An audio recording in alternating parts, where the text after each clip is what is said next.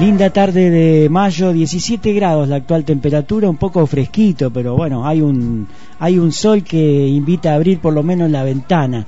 Eh, y estamos escuchando ahí música local con el colectivo cancionista que han terminado de grabar en este en esta pandemia han terminado la, la grabación del material Mariano buenas Hola, ¿qué tal?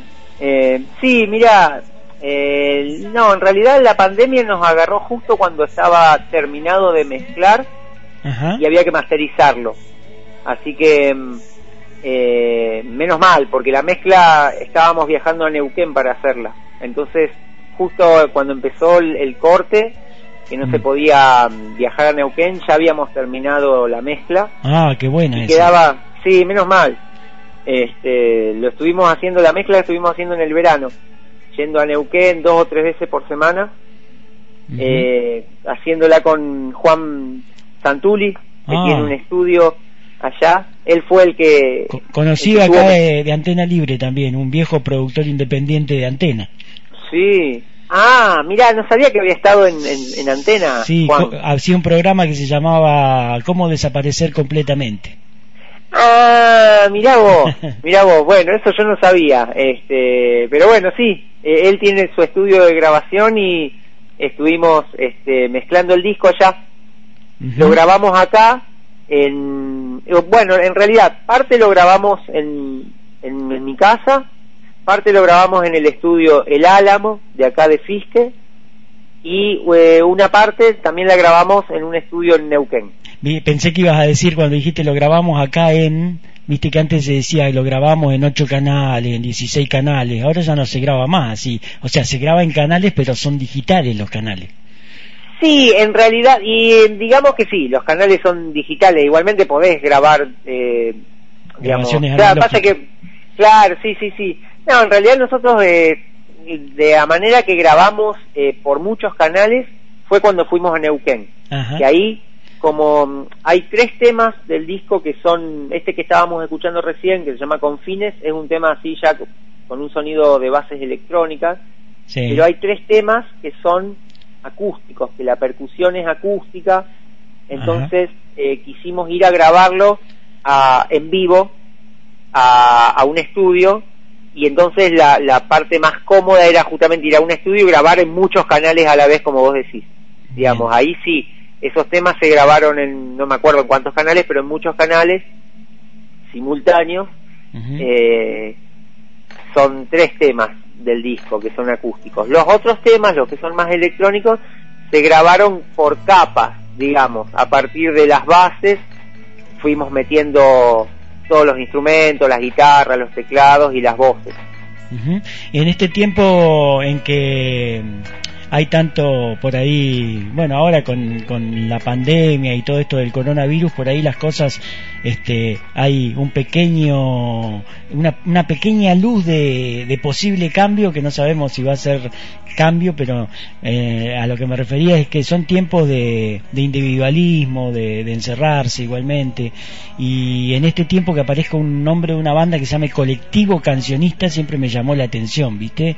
Esto de, de trabajar del trabajo colectivo, ¿eso se da realmente, es, el- es el- la búsqueda de ese concepto a propósito en la banda?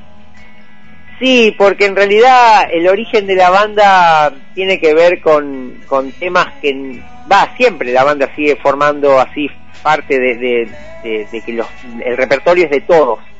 Pero el nombre surgió medio porque justamente eh, yo tenía algunos temas, los otros integrantes tenían otros temas y la idea era, ¿por qué no hacemos temas de todos este, a partir de los esqueletos que tenemos, de los primeros acordes y letras que tenemos y los hacemos de manera colectiva.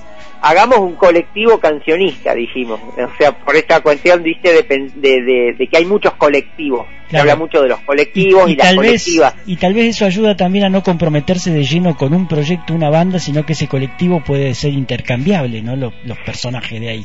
Y en realidad, en, en un principio, eh, había como una idea así. Eh, después no, se fue quedando más en una banda, digamos, pero en un principio eh, era como medio abierto así y, y, y, y podía, la idea era musicalizar temas de todos, digamos. Después, bueno, quedamos finalmente nosotros, pero igualmente nos gusta trabajar mucho con la poesía. eh, de hecho, con vos creo que trabajamos en un, en un recital una, una noche que, que Sí, vos participaste con... unos textos y nosotros los musicalizábamos. Nos gusta, desde ese punto de vista también es algo colectivo, digamos.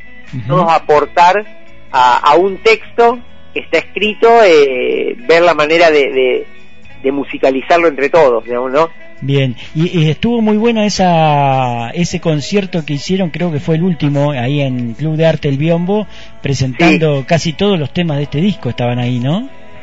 estaban todos los temas de este disco y algunos más que no están en este disco porque a lo mejor están en discos solistas eh, de algunos de los integrantes.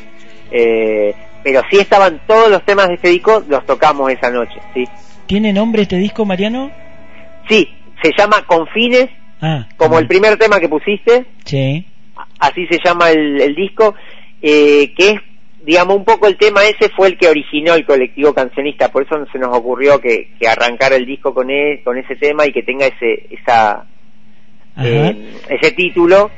Eh, es una letra, que la letra no la escribí yo, la escribió Sabina Bizama, otra poeta. una. Claro, porque en realidad, viste, un poco también el colectivo cancionista surge también de la revista Sinestesia. ¿Vos te acordás de la revista Sinestesia? Claro, allí en la Eh, Biblioteca de Arte y Cultura Popular de la estación. Claro.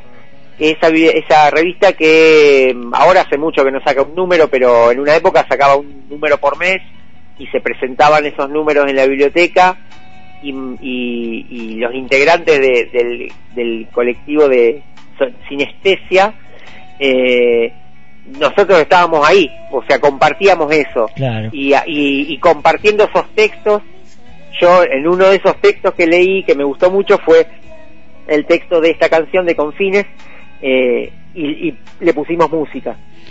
Claro, y así fueron entonces surgiendo poco- después otras canciones Sí. como Agilidad Poética también, ¿no? Claro, Agilidad Poética también es una letra desde Camila Poblete y después hay otra letra en el disco de mm, una, otra letra de Sabina Bizama que se llama Mar Ciego.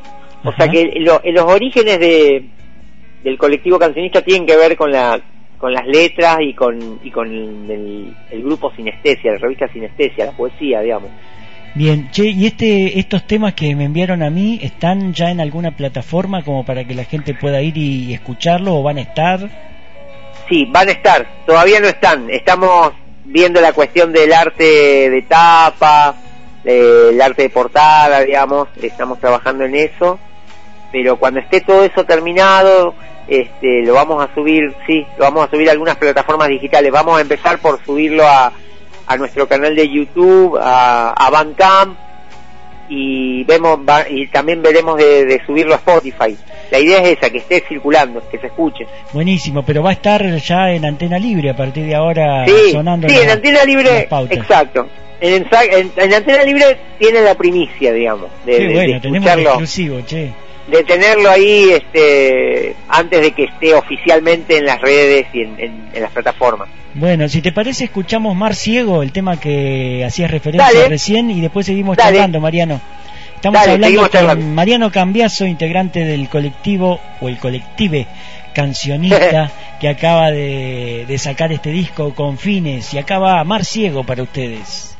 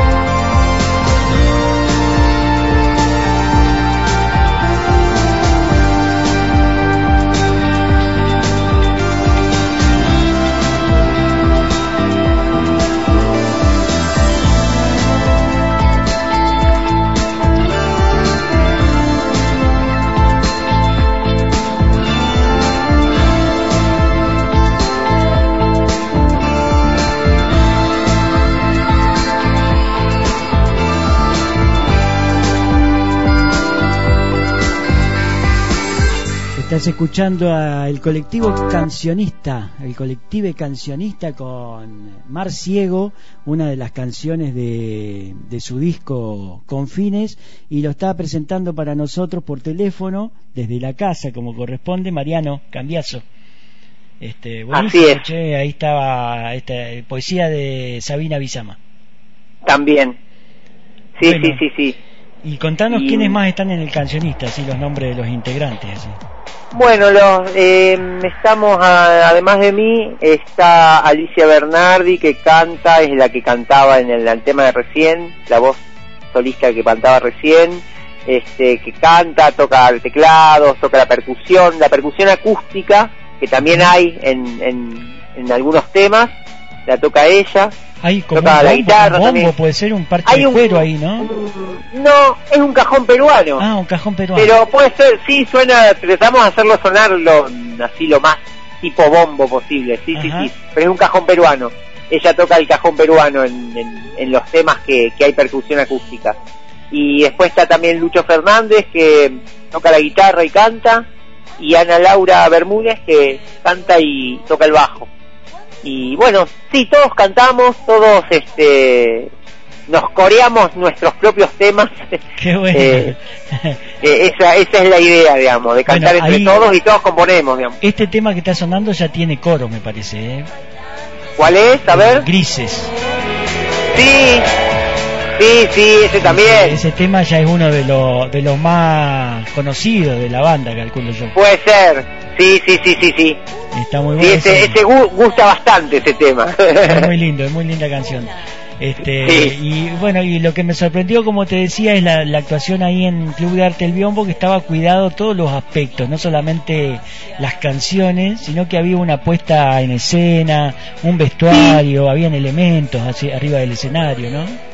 Sí, de hecho, en la última presentación esa que vos decías, aparte contamos con la participación de Vanessa, que es una amiga que laburó ahí con, con clavas y con Ah, bola de claro, cristal sí, mientras sí. tocábamos. Estuvo re bueno eso, que con la iluminación se hizo un, un, un lindo trabajo ahí, estuvo bueno. Y, y aparte sí, nosotros buscamos un poco ahí una, una cuestión escénica, este en cuanto a vestuario quizás o eh, incluso en, en cuanto a, a performance así de, de trabajo escénico de, de- de que haya alguna actuación o de que haya alguna recitado de algún texto eh, sí le buscamos un poco de ese lado La parte teatral La- también, ¿no? sí la parte teatral es como sí es como una poética de, de todo del sonido y de la imagen también y que es el arte sino algo este integral no que engloba todas las, las posibilidades de con las cuales podemos recepcion- recepcionar mensajes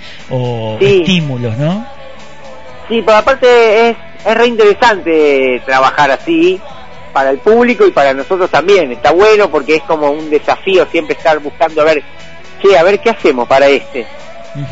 De hecho íbamos a, habíamos pensado tocar en las conversaciones de otoño y ya estábamos pensando algún, estábamos pensando alguna estética referida al otoño, que bueno, quedó todo en la nada obviamente, pero eh, siempre pensamos algo así, alguna cuestión estética. sí bueno al un, montón de cosas que quedaron truncas por esta por este tiempo de, de aislamiento que nos toca vivir y te quería preguntar con respecto a eso cómo lo están viviendo ustedes o sea vos como como artista músico no que no se puede tocar no se pueden hacer estas intervenciones como la que hicieron en el biombo.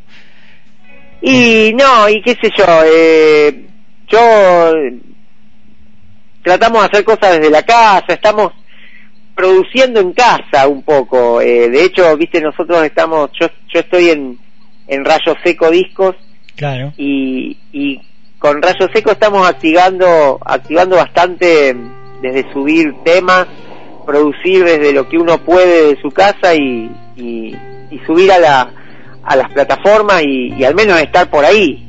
Sí, y te vimos, estuviste participando allí en la, pro- la, la grabación de un- la versión de Kimei Neuquén que hicieron también varios músicos. Ah, sí, sí, sí, sí, sí. Esa fue una, por ejemplo, esa fue hace cuando arrancó la cuarentena fue. claro, fue La propuso el Guille, la tiró el Guille ahí por por Facebook. Eh, y sí, e- era lo que se venía después, digamos. Claro. Eh, Estamos hablando de Guille Aranzábal, ¿no? Quien hizo la, Sí, sí, sí, sí. la- los arreglos del tema. Claro, sí, sí, él, él- el Guille Aranzábal propuso de que quería hacer esa esa canción, grabarla este, así vía a distancia y, y bueno, los que nos sumamos ahí le pusimos algún instrumento. Yo toqué un teclado ahí. Bueno, y, Y está un poco eso actualmente. laburar desde la casa. y sí, sí, bueno, por ahí en algún momento este un concierto, un acústico por internet estaría bueno también. Sí, lo que pasa es que mm, eh, es, es medio complicado a, a distancia en distintas casas, no sé cómo... Claro, eh, to- todos tienen que tener buena conexión y eso. Tenés que tener una conexión, eh, aparte tenés latencia, tenés, este, viste, te llega tarde, entonces para tocar es, es complicado por ese lado. Sí, sí, en vivo es complicado. En vivo es complicado. Eh, yo, o sea, lo, lo que inició, nosotros hicimos con Alicia, nos filmamos un tema en nuestra casa. Ah, mirá este, como, claro, como vivimos en la misma casa, nos filmamos un tema y lo subimos a, a, a- a Facebook. Claro, y si, Pero, si estás en tu casa eh, no tenés ni que usar barbijo, está buena esa. No, claro, eh, es, es lo que, lo que, hay mucha gente que está transmitiendo en vivo. Sí, Yo, la verdad que no, no, no, no, no me vi tan en la necesidad de hacerlo.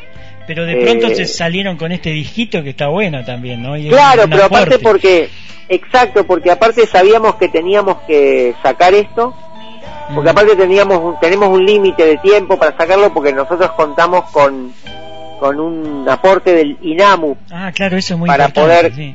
Claro, para poder costearlo eh, fue muy importante el, el, el aporte que nos hizo INAMU con, eh, conseguimos un subsidio INAMU Sí. y entonces pudimos eh, costear lo que fue la mezcla, masterización, más que nada y parte de la grabación del disco. Buenísimo eh, que lo hayan entonces- podido terminar, che.